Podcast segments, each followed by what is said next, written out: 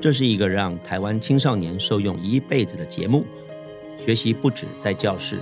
让他们跨出舒适圈去探索世界。高中生涯不再是课本上的篇章，而是跨足国际的奇妙旅程。我们将和你一同走进高中交换的精彩生活，分享他们冒险的酸甜苦辣。这里有他们成长的经历和征服世界的故事。嗨，欢迎收听《高中生勇闯天下》，我是张主任。一谈到出国读书，许多学生及家长最先想到的多半是留学或者是游学。但是出国读书呢，不只是这两种方法。想让孩子趁早与国际接轨吗？高中交换学生或许是另一种思维及不错的选择。高中交换学生是什么样的概念？它为什么与留学或者游学不同呢？首先，传统的留学，它是以取得学历为主，比如说去念高中毕业、大学、硕、博士，这就是传统的留学生。而游学，顾名思义，游多过于学，多半会是一群同学到一个地方去，以游玩为主，然后呢，附带一些学习，这样的过程时间比较短，也就是称之为游学。而所谓的高中交换学生，它是一个完全不太一样的概念。它既不是留学，也不是游学，可是它却有留学的成分，当然也有游学的成分。它有很多安排是取之于社会，用之于社会的。它不完全是父母亲付钱，或者是经由一个学校来帮你规划你在国外的求学过程。它是经由一个呃很庞大的组织，然后呢，在政府的一个规划下以及监管下，它所去产生的一种特别的。体验，所以顾名思义是一个交换的模式。当然，有些人会以为交换就是你家会到我家，或者我家到你家的一个交流，或者是像学校跟学校之间的。这多半会是在大学生的时候才会有这样。高中的交换，他因为学生出去都是未成年，所以高中交换生呢，他会需要有非常完整的机制。因此，出去的这一年会有一些相对不同的目的，比如说他会是。需要把我们的文化带给人家啦，然后也会需要有把国外的文化去体验带回来，而这些文化呢，当然幻化在生活当中，莫过于就是从家庭生活，在当地社区，然后因为毕竟是高中的交换学生，所以学校占有很大的一部分。那学校里头的体验，尤其是西方教育，是这个高中交换中非常重要的一个元素。当然，自然在这刚刚上述的过程中，就会产生了一些历史啦，或者是呃文化啦，还有这些国家的一些风俗民情。这样，那这就是高中交换学生呃与留游学非常不一样的一个基本概念。高中交换呢有两个非常重要的平台，第一个就是学生去的会是住在所谓的接待家庭。而这些接待家庭呢，是所谓的自愿接待家庭，也就是说，家庭它并不是收费来去换取金钱上提供你吃喝住。某些时候，我会跟学生或家长们说，用金钱去交换的不太像是接待家庭，它比较像是分租房间产生的一个比较像是房东房客的关系。我们用多少钱去换来多少东西。而交换学生中最重要的这个平台接待家庭呢，是爱心自愿接待的，也就是说，我们的孩子到别人家去吃喝住一年是不付费的啊。那这是第一个很重要的平台。第二个部分呢，就是学校。由于因为台湾的教育跟西方教育有非常多截然不同的出发点或者是目的性，当然也包含着整个教育的过程。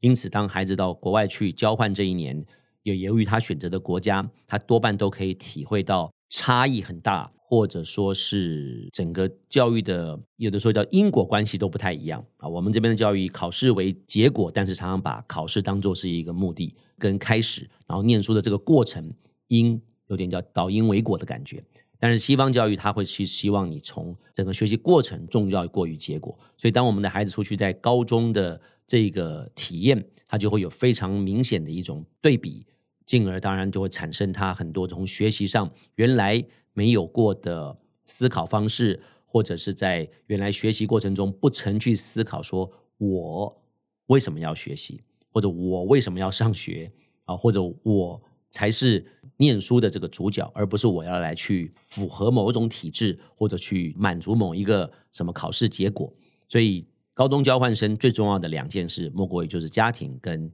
呃学校。而这两件事情呢，从我们华人的教育当中，可以归纳在两个老祖宗说的，呃，家庭的生活中他所会体验到的，总结在孟子所说的“一子而教”。也就是让你的孩子到别人家去过生活，自然他就会产生一些跟在家里不一样的感受，或者是相对的责任啦。在家不需要看父母亲的脸色，但是出国寄人篱下、养人鼻息，他自然就会得要去跟别人之间，包括察言观色，或者是因为这个架构设立在这样的一个爱心自愿接待的情况下，所产生的互动就比较不同于在家里。这是第一个。第二个当然就是学校，学校的话呢，当然就是孔子所说的因材施教。西方教育它应该都是出于个人化的一个出发点，所以它的教育不管从哪一个层面上去，它都会以学生为主，就是你需要什么，你想要学什么，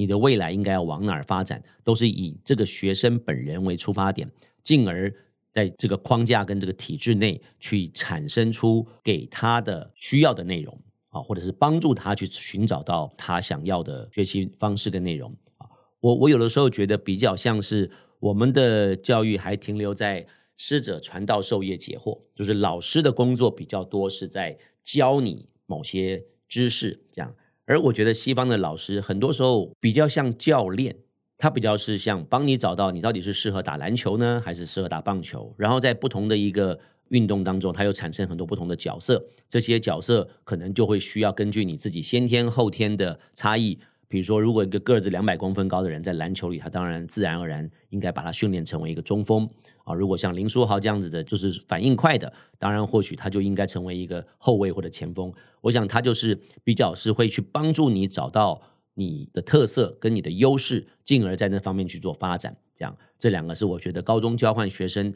对于青年或者对于父母亲去思考，他怎么定位这两个家庭跟学校，而这家庭里头所产生的，以及学校所产生的，会对我们在台湾念书或者在家生活的孩子们，会有截然不同的一个机会去感受一下什么叫将心比心啦，或者是设身处地啦，依位而处啦，啊，进而当然包含学校刚刚我所说的。那高中交换学生另外一个很重要，当然就讲到高中，除了教育体制的差异性之外，另外一点，家庭是爱心自愿接待。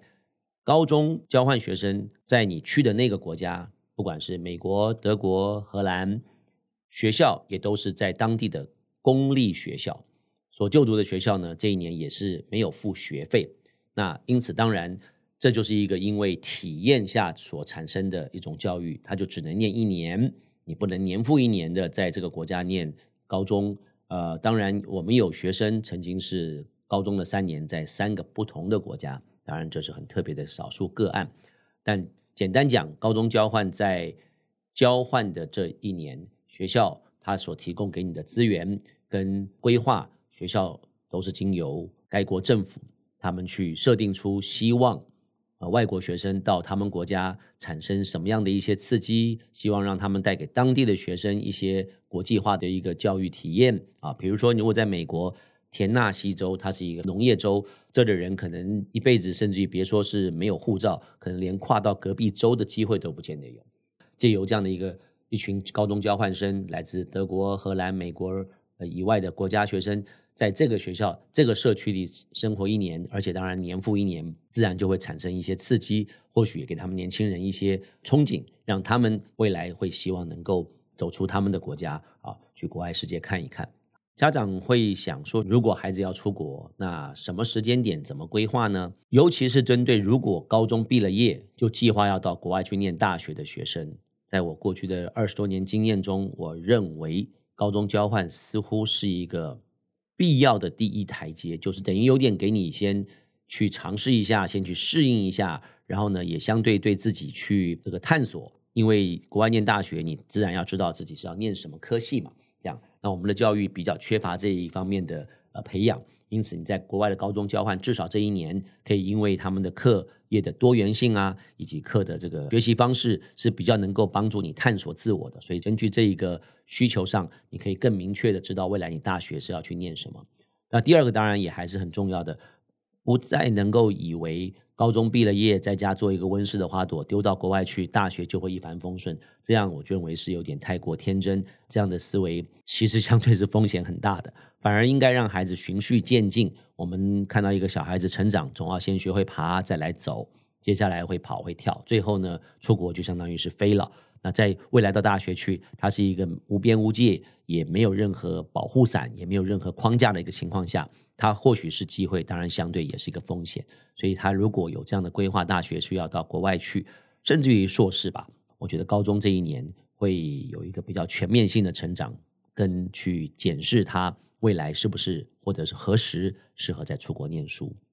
成为一个机构，我们的存在为什么要在台湾设立这样的一个办事处？很关键，当然就是要给学生在国外期间学习、成长、面对困难、挫折的过程中有一个。桥梁，这个桥梁就是由我们全球文化交流机构帮孩子，不管是他对学校、对家庭、对生活上的挫折、交朋友的问题等等，乃至于他可能跟台湾的父母亲，有的时候也会因为东西方的教育差异下产生呃意见相左啊，或者是有的时候简单讲，父母亲比较舍不得。那会希望很多事情，呃，还是能够帮孩子来去解决，或者帮孩子去做决定。当孩子在一万公里以外的另一个国度，哦，先别讲文化语言的差异，他跟父母亲在沟通起来，他会有很多的时空跟现实状况是不太可能按照父母亲的意愿，甚至于父母亲讲的话听起来可能是鼓励，说你再试一试啊，或者你再忍一忍啊。但实际上，对于孩子来讲，那是相对很痛苦的事情。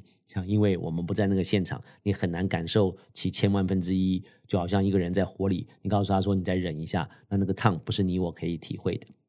简单讲，这个机构的角色是非常重要的，就是希望帮助家长、帮助学生，在这样的一个框架跟时空场景下，能够呢有正面的跟有效益的一个过程去学习独立、学习成长。GES 全球文化交流机构呢？是陪同您的孩子一起成长，与国际接轨的一个平台。感谢您的收听，我们下集再见。